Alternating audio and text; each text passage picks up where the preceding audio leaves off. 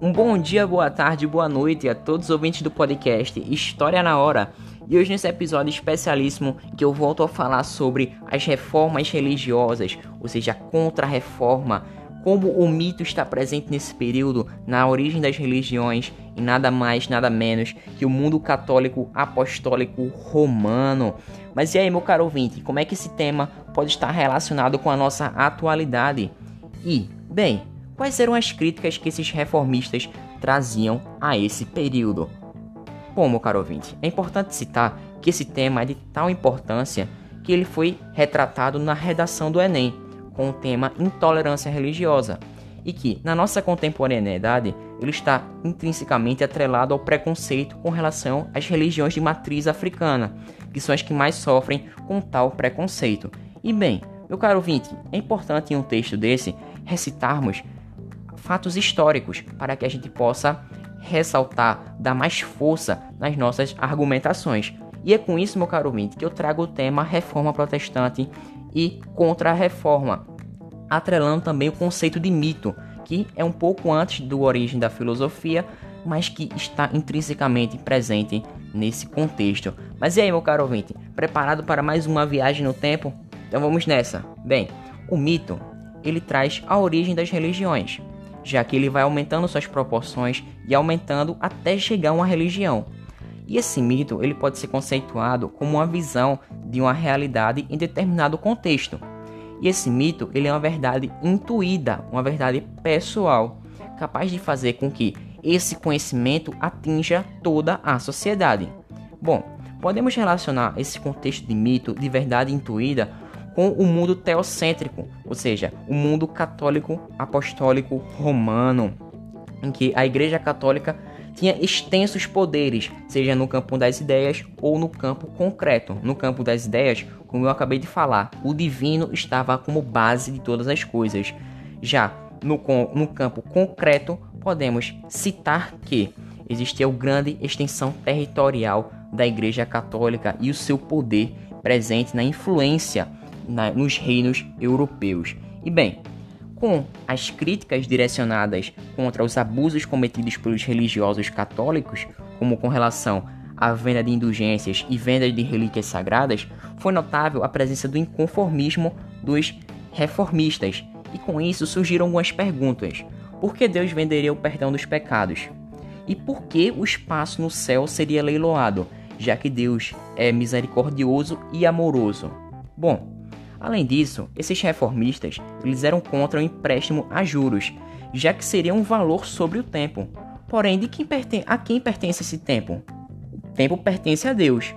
Sendo assim, um abuso com relação àqueles que estão necessitados.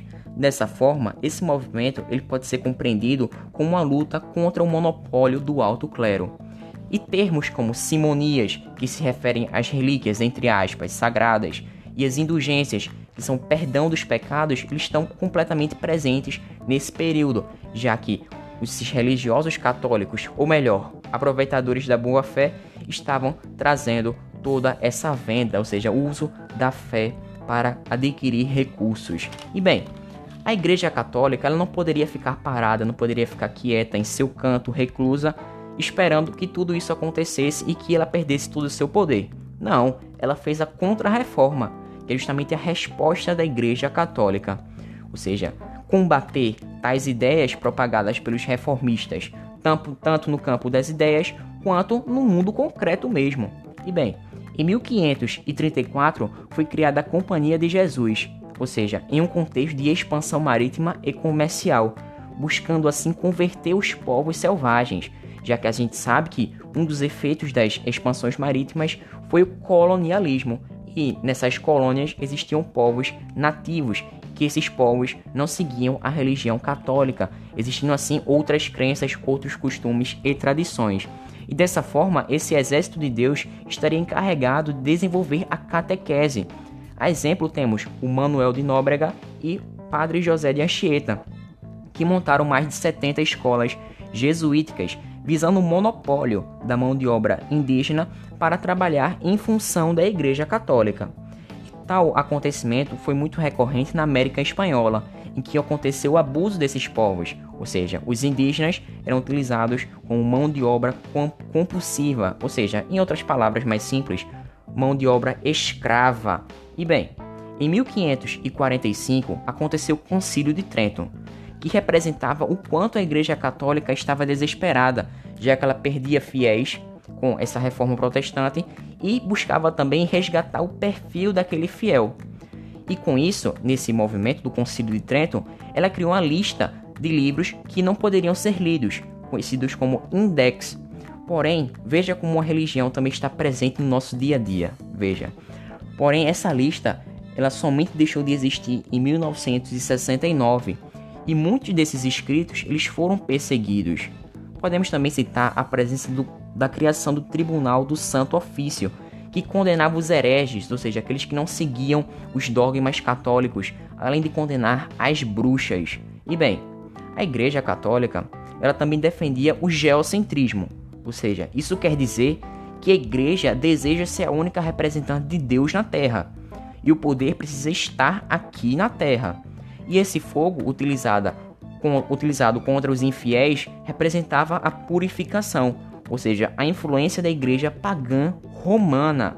E bem, essa reforma protestante ela teve desdobramentos nos reinos europeus. Mas e aí, meu caro ouvinte, quais são as diferenças de como esse movimento protestante se desenvolveu em tais reinos?